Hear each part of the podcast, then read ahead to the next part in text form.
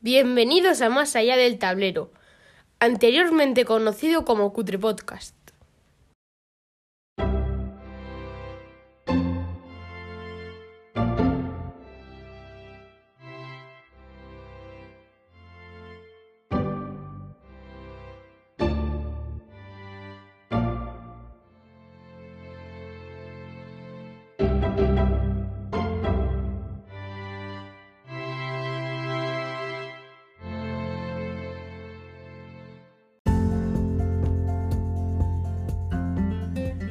En el episodio de hoy titulado Juegos controvertidos, en la balda del Senescal, Carlos hablará sobre Plains Indian Wars y Boriken, para ilustrar la posible doble vara de medir de los diseñadores de juegos anglosajones en lo que se refiere a la historia de España.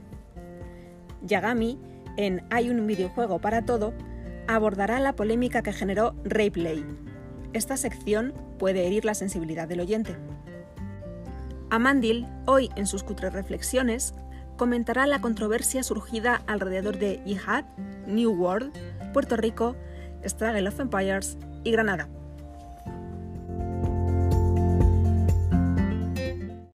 La balda del Senescal. Vivimos tiempos desconcertantes, tiempos en los que vemos actores de color representar papeles de acaudalados patricios británicos en adaptaciones de novelas de Jane Austen. Tiempos en los que además hay que tener mucho cuidado al expresar opiniones al respecto, porque se corre el peligro de ser tachado de varios tipos de fobias. Personalmente, no solo no tengo nada en contra de la inclusión en el cine y la televisión, al contrario, creo que una de las mayores aportaciones de Star Trek fue el primer capitán negro, la primera capitana mujer y el primer capitán calvo, que por cierto fue lo que más le costó aceptar a Jim Roddenberry. En la adaptación de la comedia de Shakespeare Mucho ruido y pocas nueces, dirigida por Kenneth Branagh, Denzel Washington hace el papel de Don Pedro, y jamás me ha chirriado. Sin embargo, me da la impresión de que últimamente hemos pasado de la inclusión a una especie de blancamiento inverso en que se ofrece una versión edulcorada de la historia de los países anglosajones en la que las minorías convivían en pie de igualdad. Sin embargo, se dice poco que era al revés. Durante la mayor parte del siglo XIX, los negros eran esclavos en los Estados Unidos. En ese mismo siglo XIX, y en la India, la población moría a millones víctimas de hambrunas provocadas por los, su gobernante británico. Y los chinos luchaban en vano por detener el tráfico de opio que los ingleses alentaban para enriquecerse. ¿Cómo encaja todo esto en un programa sobre juegos de mesa polémicos? Yo quiero hacer la denuncia más polémica de todas, que los anglosajones usan un doble rasero para analizar el pasado. Todos hemos oído hablar del reciente caso de Viticulture, un juego en el que ha habido que purgar a Hernán Cortés y Pizarro para no ofender sensibilidades. Y probablemente hay razones para ello. Pero llama la atención que no haya problema con el juego Lewis y Clark, que en el fondo trata de la penetración europea en el salvaje oeste. Con Infamous Traffic, que va sobre el comercio de opio en China, con John Company, que consiste en encontrar el mejor modo de enriquecerse a base de esquilmar las riquezas de la India colonial, o con Maori Wars, que simula el aplastamiento de las revueltas maori en Nueva Zelanda a mano de los británicos. Podría añadirse que en el Great Western Trail los jugadores pueden comerciar con los indios del modo más paternalista. Nada de masacrar a sus mujeres y niños, de enviarlos a reservas para que se mueran de hambre alcoholizado, que fue lo que ocurrió históricamente. No, el problema es que Hernán Cortés y Francisco Pizarro aparecen en el viticulture. Una posible explicación es que los españoles dejaron en Sudamérica suficientes herederos de las etnias precolombinas para que se sientan incómodos por la banalización de su sufrimiento. Hay que reconocer que los anglosajones fueron mucho más eficaces a la hora de no dejar atrás demasiados supervivientes que pudieran denunciar la masacre. Mi sensación es que no se trata de casos anecdóticos, sino que en los juegos de mesa la evaluación de la historia de España es sistemáticamente mucho más dura que la evaluación del pasado de los países anglosajones. Podemos estar de acuerdo en que los pueblos amerindios sufrieron tremendamente a manos de sus colonizadores europeos, ya fueran estos españoles, ingleses, franceses u holandeses.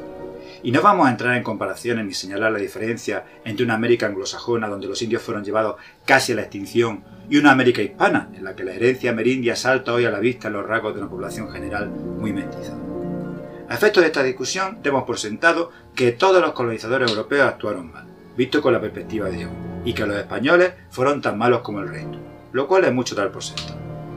Y de esta consideración general, analicemos la representación de dos juegos de GMT, Oriken sobre la colonización española de Puerto Rico en el siglo XVI y Plain Indian Wars sobre la guerra de los contra los indios de las praderas norteamericanas bien avanzado del siglo XIX. En ambos casos se trata de juegos publicados por GMT. Estos son algunos extractos de la información sobre el juego Boriken. El 19 de noviembre de 1493, los conquistadores españoles, impulsados por la avaricia y armados con su avanzada cultura, pusieron el pie en las arenosas playas de Boriquén, el hogar del pueblo taíno. Engañado por la promesa de paz, como tantos otros pueblos nativos del Nuevo Mundo, el pueblo taíno fue despojado de sus costumbres y de sus dioses. A continuación se describe en detalle el execrable despojo de los taínos, su valiente rebelión, la inevitable derrota a manos de los tecnológicamente superiores españoles y finalmente el proceso de insurgencia que empuja a los taínos a abandonar Puerto Rico y refugiarse en otra isla cercana. De la actualidad se dice. Boriquén es hoy Puerto Rico, el hogar de un pueblo que hunde sus raíces en el pasado taíno, africano y español. Estas tres culturas tan diferentes fueron amalgamadas por los peores rasgos de la raza humana, avaricia, esclavitud y genocidio. Pero el resultado hoy es una cultura vibrante, rica en historia y tradiciones, y conocida también por su belleza y pasión. Si esto es lo que se dice de un proceso de colonización que culmina en 1530 con el mestizaje de colonizadores y colonizados, ¿qué puede esperarse de la colonización de las grandes praderas de Estados Unidos? que culmina a finales del siglo XIX, es decir, mucho más cerca del presente, con el exterminio casi completo de las tribus nativas. Veámoslo en la información que ofrece GMT acerca del juego Plains Indian Wars. Las grandes llanuras eran un campo de batalla cultural en la segunda mitad del siglo XIX el modo de vida de los nativos estaba asediado por una avalancha de invasores que buscaban tierra y, progreso.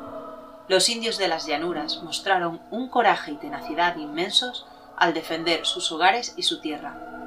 Los colonizadores, los soldados y los trabajadores del ferrocarril que buscaban arrebatárselo no fueron menos valerosos. Eh, eh, un, momento. ¿Campo de batalla cultural? ¿Buscaban progreso? ¿Todos eran valerosos? ¿Dónde está la avaricia? ¿Dónde está el genocidio? ¿Dónde están los engaños? Para los ignorantes, el cine de John Ford representa una visión conservadora y maniquea de la conquista del oeste. Para los que conocen la obra del genio irlandés, para los que han visto Fort Apache, los indios se rebelan contra los engaños de los agentes del gobierno estadounidense, contra la muerte lenta en la reserva y contra el ansia de gloria de los oficiales de la caballería americana. Hay más justicia en los indios para los indios americanos en una escena de Fort Apache que en toda la información que GMT proporciona sobre esto. Podría decirse mucho más. Animo a los oyentes a que lean la contraportada de la edición americana de Almoral. En ella, el Cid es un mercenario avaricioso y los cruzados son sanguinarios, pero los almorávides son fundamentalistas que acuden presto a salvar a sus hermanos musulmanes de semejante realidad cristiana. Afortunadamente, el texto será corregido por Network Games para la edición española, con excelente criterio. Hay que ser críticos con nuestro pasado, estudiar y conocer los crímenes e injusticias de nuestros antecesores y hacerlo sin verter juicio anacrónico, sino comprendiendo los factores que condujeron a esta injusticia, que desafortunadamente siguen muy presentes en la sociedad. Sin embargo, cuando leo los debates sobre los actores negros en los Bridgerton o los personajes de género fluido en Star Trek Discovery, no puedo evitar la impresión de que nos están empujando a polémicas vacías, cuando la intención de fondo es presentar una imagen del pasado y del futuro engañosamente inclusiva, en vez de mostrar la cruda realidad, la niña de 7 años que se ganaban la vida en las cocinas de Downton Abbey. Esto se contrapone dolorosamente al modo descarnado en que la cultura popular anglosajona señala esos mismos defectos en la historia de España. Sobre la base de esta evidencia, no queda más remedio que concluir que, de manera consciente o inconsciente, los anglosajones siguen haciendo lo que siempre han hecho, alimentar la leyenda negra sobre España con la inestimable ayuda de los españoles, y envolver sus vergüenzas en una lectura falsamente inclusiva de un pasado execrable. Y mucho cuidado si se te ocurre renunciar a este blanqueamiento, las acusaciones de racismo, homofobia o transfobia solo contribuirán a reforzar tu leyenda negra.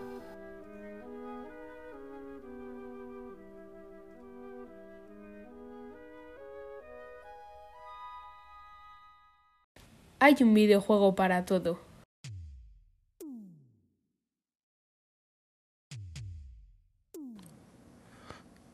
Muy buenas tardes, queridos oyentes, una vez más. Esta semana sí que voy a ofreceros un programa corto porque estoy muy ocupado y cuando acabe de grabar tengo todavía cosas que hacer. ¿Y sabéis qué es lo peor de todo? Que me encantaría decir que os traigo una recomendación que vais a disfrutar o que al menos va a ser interesante, pero hoy va a ser justo lo contrario, me temo. Porque si hablamos de juegos polémicos, controvertidos y de cuestionable gusto, no creo que ninguno llegue al nivel del que os voy a comentar ahora. El juego se llama Rayblade, y los que sepáis un poco de juegos polémicos ya os estaréis echando las manos a la cabeza o cubriéndose los ojos.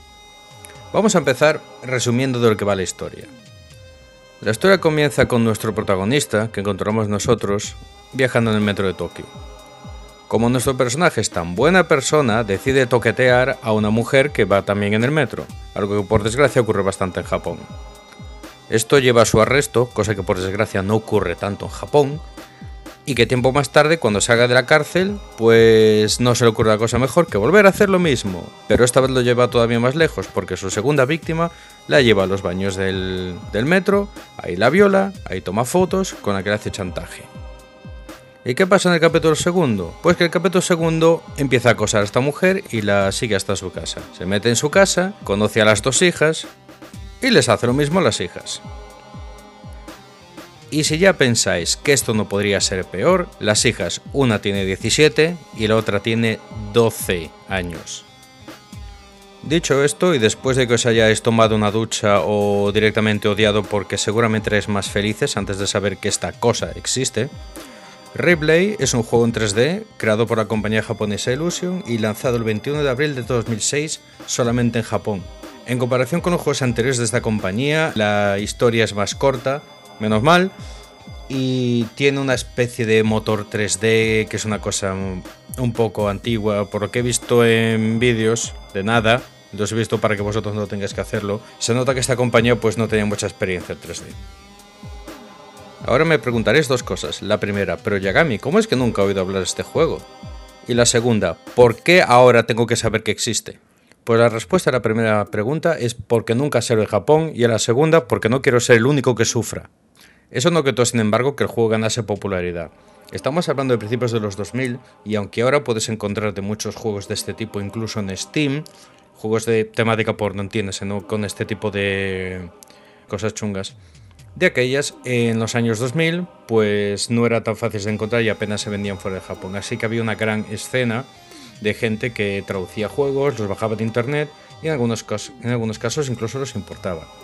Eso hizo que Replay llamase mucha atención de la gente porque por algún motivo que todavía no me puedo explicar, el juego se vendió una temporada en Amazon en Estados Unidos.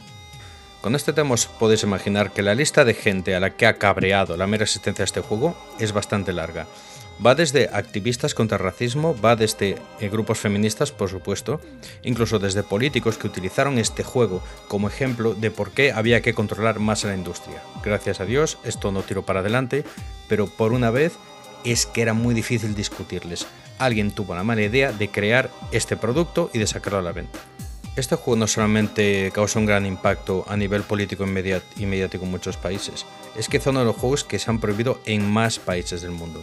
Está prohibido en Estados Unidos, está prohibido en Canadá, es el único juego que está prohibido en Argentina, está prohibido en el propio Japón después de este escándalo y debido a nuestras leyes sobre imágenes en las cuales menores de edad están envueltos en actividades sexuales, el juego está de facto prohibido en la Unión Europea.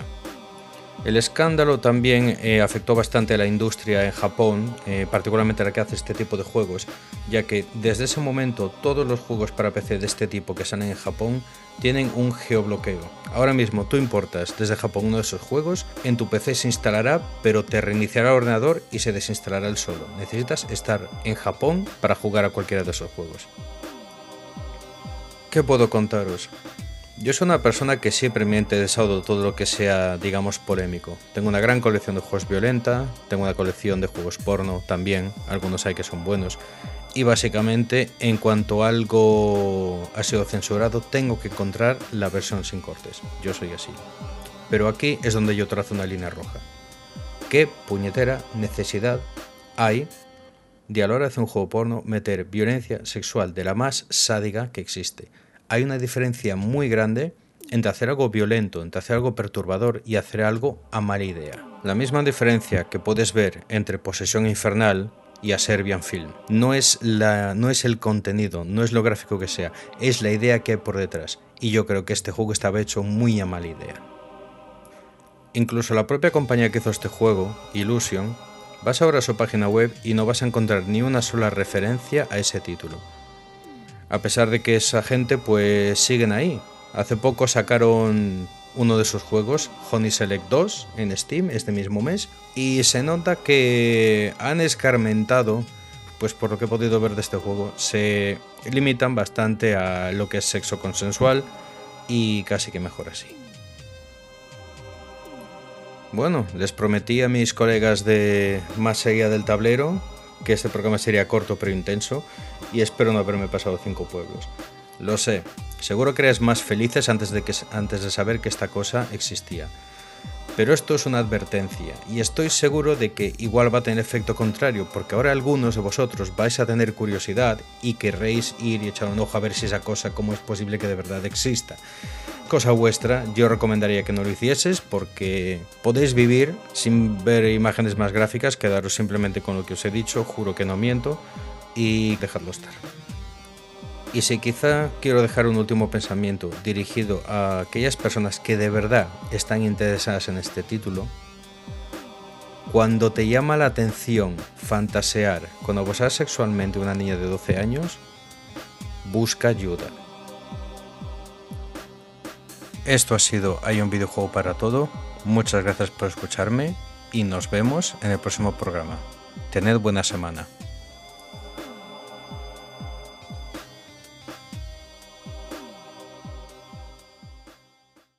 Cutre Reflexiones.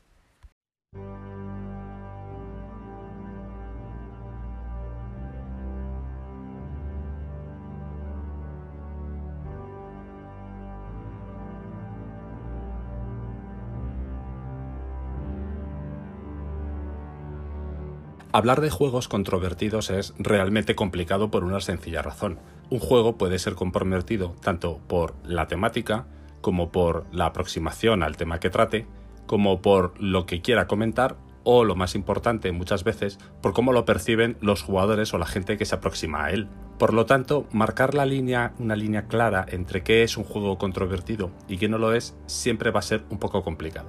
En fin, dicho esto, es cierto que a lo largo de la historia ha habido juegos que por una razón u otra han llamado la atención de la gente y han podido provocar algún tipo de controversia. Cierto es que la gran mayoría de los juegos quedan fuera porque sencillamente no abordan absolutamente ningún tema que pueda considerarse peleagudo o comprometido. Hay otros juegos que, sin embargo, ya sea por cómo están diseñados o por los temas que tratan, pues bueno, sencillamente sí que pueden traer algún tipo de controversia. Lo cierto es que no sé de, de, muchos juegos que hayan sido especialmente dados a este tipo de comentarios, situaciones o enfrentamientos. Pero es verdad que en los últimos tiempos, debido sobre todo a la gran agitación que se está produciendo en Estados Unidos en lo referido a todo el movimiento de revisión histórica de un montón de situaciones, acontecimientos, hechos y realidades del pasado, muchos de los juegos que efectivamente abordan alguna de esas situaciones o alguno de esos temas se han visto sometidos a la misma revisión de carácter, vamos a decir, de pensamiento, ideológico o de aproximación y están un poco actualmente en la picota. Me gustaría comentaros algunos juegos que a mí me han llamado la atención a lo largo de los años y que puede que os suenen por alguna de las polémicas o controversias en las que estuvieron envueltos en su momento o incluso hoy. Y hacer algún comentario al final con mi opinión al respecto, que tal vez la compartáis o tal vez no. La primera controversia que yo recuerdo cuando empecé a jugar más o menos asiduamente en un club de rol de juegos de tablero fue la provocada por la aparición de un juego de tablero aprovechando o muy cercano a la fecha del 500 aniversario del descubrimiento de América por Cristóbal Colón. Me refiero a un juego que publicó Avalon Hill y que se llamó New World un juego de tablero para de 2 a 6 jugadores diseñado por Derek Carver y Don Green, con partidas de aproximadamente 2 horas, entre 2 y 3 horas de duración más o menos. Es un juego en el que los jugadores sobre un mapa, un tablero que representa América, tanto del norte central como del sur, los jugadores van a representar distintas potencias europeas que van a tener que controlar casillas del mapa, unos mapas están divididos en unos hexágonos enormes, para poder establecer a sus colonos, extraer recursos y llevarlos a Europa para ganar puntos. En el mapa además están representados los nativos mediante fichas y la interactuación de los jugadores, que recuerdo llevan potencias europeas con los nativos, es o bien para intentar controlarles o eh, eliminarles para hacerse con el control efectivo de la casilla. Recuerdo que este juego en 1990 levantó ciertas polémicas porque el papel de los nativos era meramente pasivo y era únicamente había que, digamos, eh, acabar con ellos para lograr que la instalación de los colonos europeos fuera efectiva y esto provocó una cierta, una cierta polémica, tanto por la pasividad que se les daba a, los nativos, como por el hecho de que en realidad los jugadores se beneficiaban si conseguían acabar con ellos. Este juego a su vez era una simplificación, un intento de simplificar un juego anterior del año 76 llamado Conquistador The Age of Exploration, diseñado por Richard Berg, de unos 5 jugadores, que también lo publicó a Ballon Hill. La realidad es que el juego sí que era una simplificación, era muy sencillo y ese aspecto, si lo pensabas, es cierto. Eh, los nativos americanos eran sujetos pasivos completamente que no aportaban, eh, no, se contaba con ellos para nada relativamente positivo en el desarrollo del juego y los puntos de victoria. Recuerdo que esta fue una primera polémica rodeando todo eh, lo que sucedió en torno al año 1992 y esa celebración del quinto centenario. Esta fue la primera que viví, me pareció que lo cierto es que esta polémica planteaba un punto de vista nuevo, el de los juegos de conquista en los que pues bueno, sencillamente la, población oriunda del lugar no era tenida en cuenta, de alguna manera, más allá de una mera presencia pasiva. Lo cierto es que casi todos los juegos hasta ese momento funcionaban de esa manera. Los juegos que eh, había ambientados sobre la expansión del Imperio Romano y de otros imperios.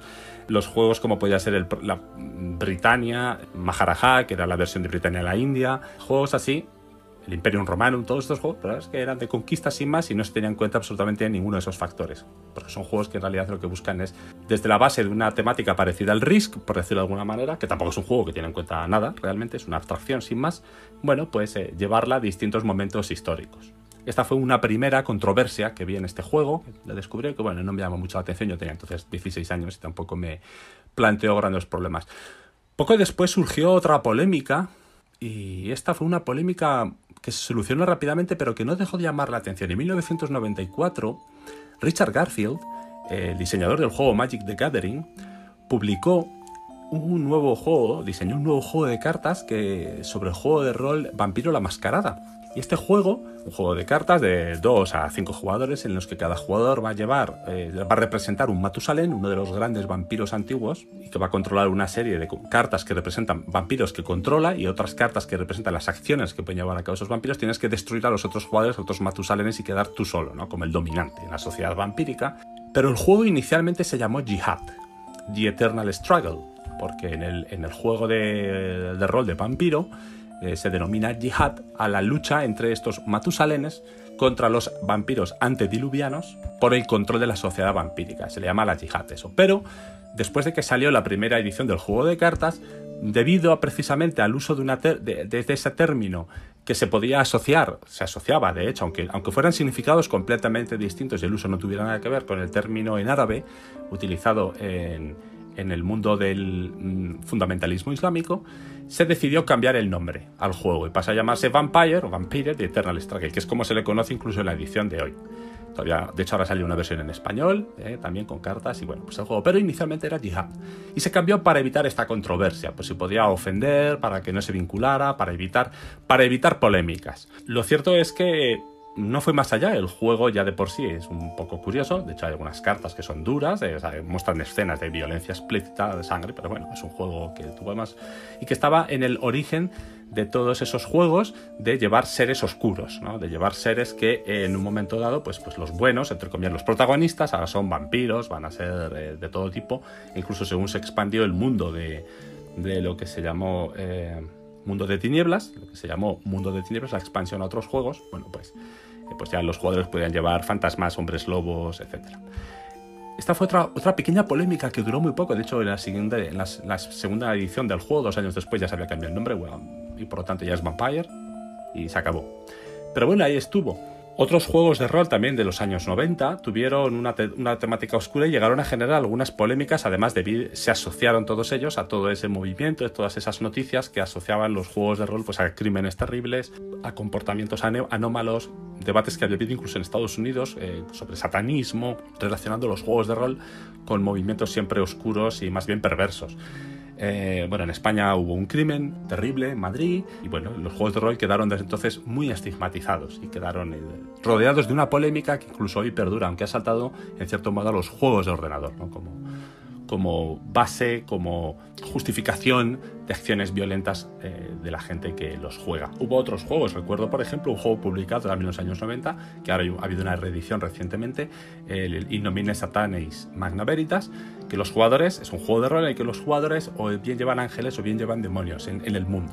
Cómo interactúan según se llevan ángeles ganan puntos o tienen que hacer una serie de misiones de carácter positivo enfrentándose al mal, pero si llevan demonios, tienen que llevar una, tienen que hacer pues lo inverso. Además, el juego traía unos textos en los que había como una pequeña narración sobre cada uno de los arcángeles o de los archidemonios más importantes. Y eran como unos pequeños relatos de dos, tres páginas en el que los de los ángeles, bueno, pues eran bastante vamos a decir, luminosos, entre comillas, no todos, pero algunos de los demonios eran, eran bastante polémicos. El, el texto, la verdad es que hoy en día yo creo que se jugó tal cual, o con esos textos a lo mejor tendría complicado publicarse, por las cosas que comentaba, decía, aunque fuera un relato de, no dejaba de ser un relato de fantasía.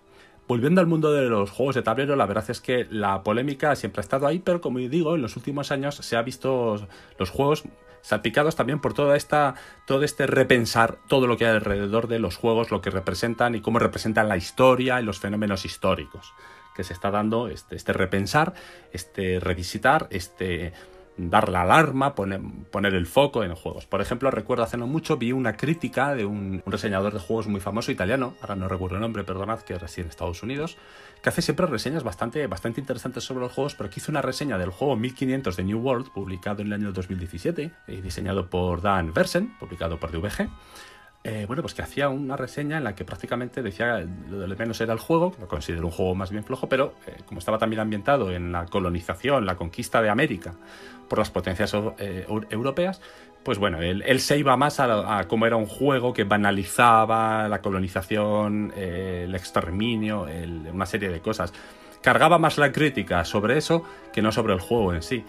De hecho, este juego, si lo habéis jugado 1500 de New World, es, un juego que realmente se puede ambientar en cualquier sitio. Es, es, un, es, una mecánica de juego muy sencilla que se puede ambientar en cualquier lado. Pero llamaba la atención cómo ponía el grito en el cielo, este reseñador, por, precisamente por eso, por la banalidad, la superficialidad con que tocaba un tema tan sangrante históricamente. Bueno, en, en, ese revisitar la historia con juegos, en otros juegos como recientemente la nueva edición de Puerto Rico, eh, ya sabéis, Puerto Rico, el, juego publicado, diseñado por Andrea Seifert, que tenido una reedición hace poco, en 2020. Bueno, pues era un juego sobre plantaciones, desarrollo económico y explotación, en la que pues, se puso mucho el grito en el cielo pues, por cómo trataba temas como puede ser la esclavitud, la gente de color, lo, mal reflejado que estaba. El juego, la verdad es que era un juego, realmente es un juego económico, no es un juego histórico. Pero bueno, ha tenido bastante polémica eh, en ese sentido hasta, hasta el hecho de que se han cambiado fichas de color para evitar colores que puedan eh, ser reflejos de colores de la piel de la gente, etcétera.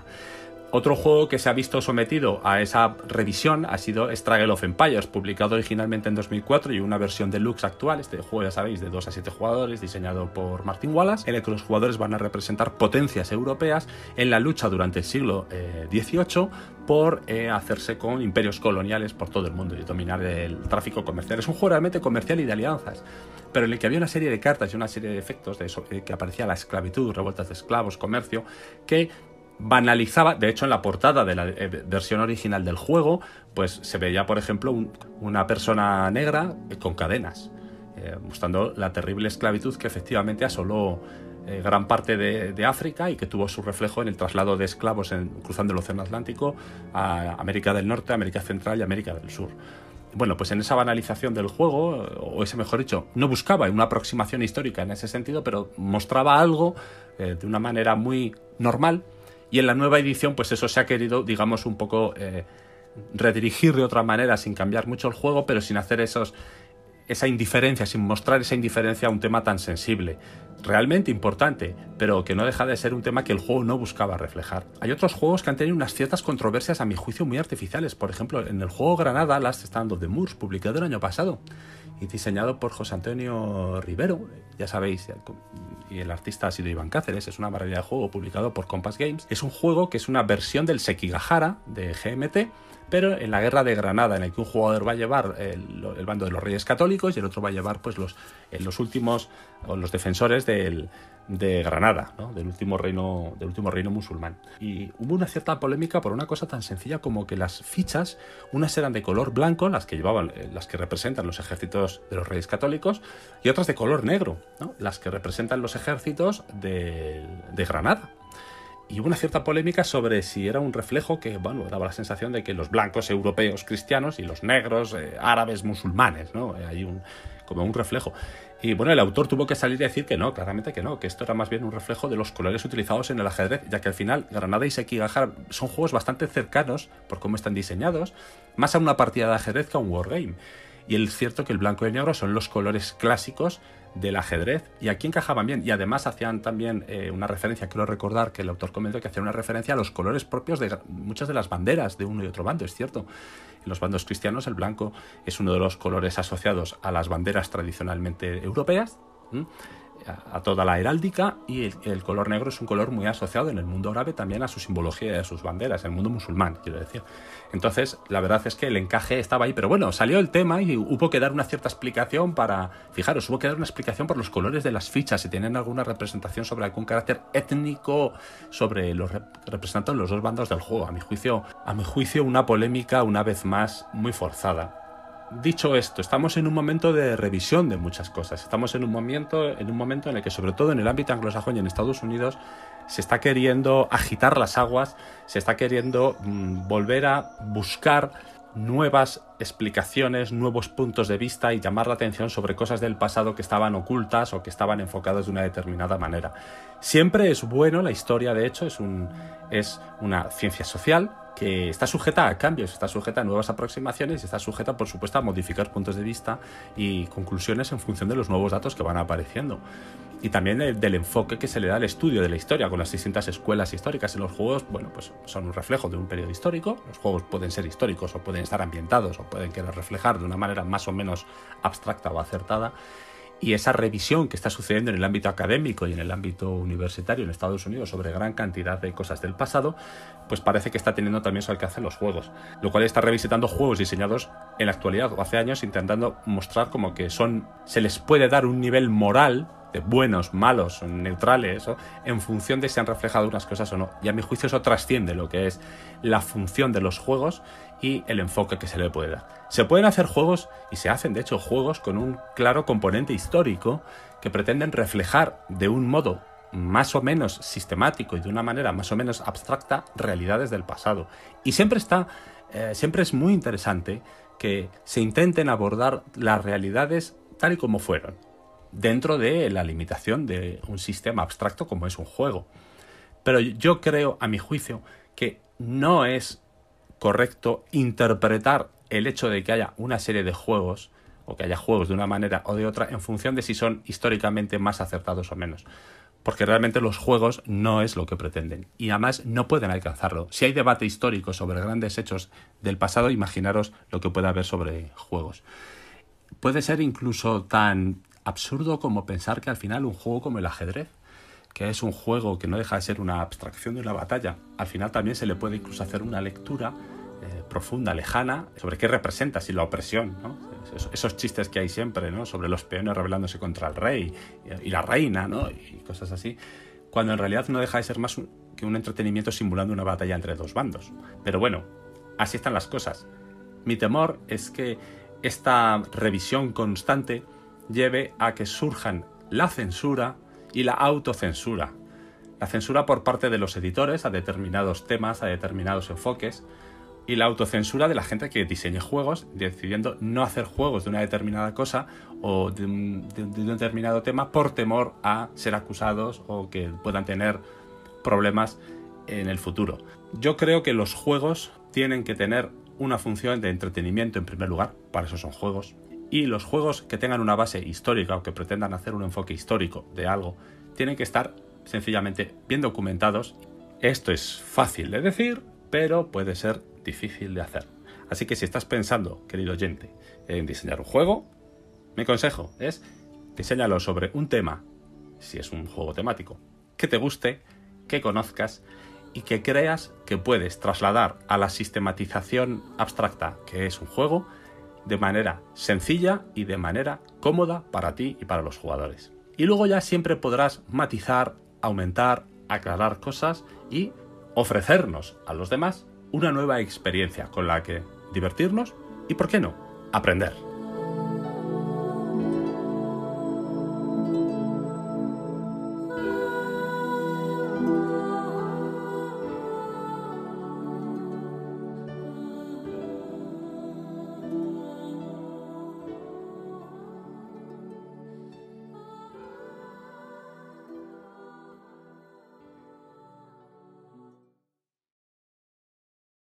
Esto ha sido Más allá del tablero.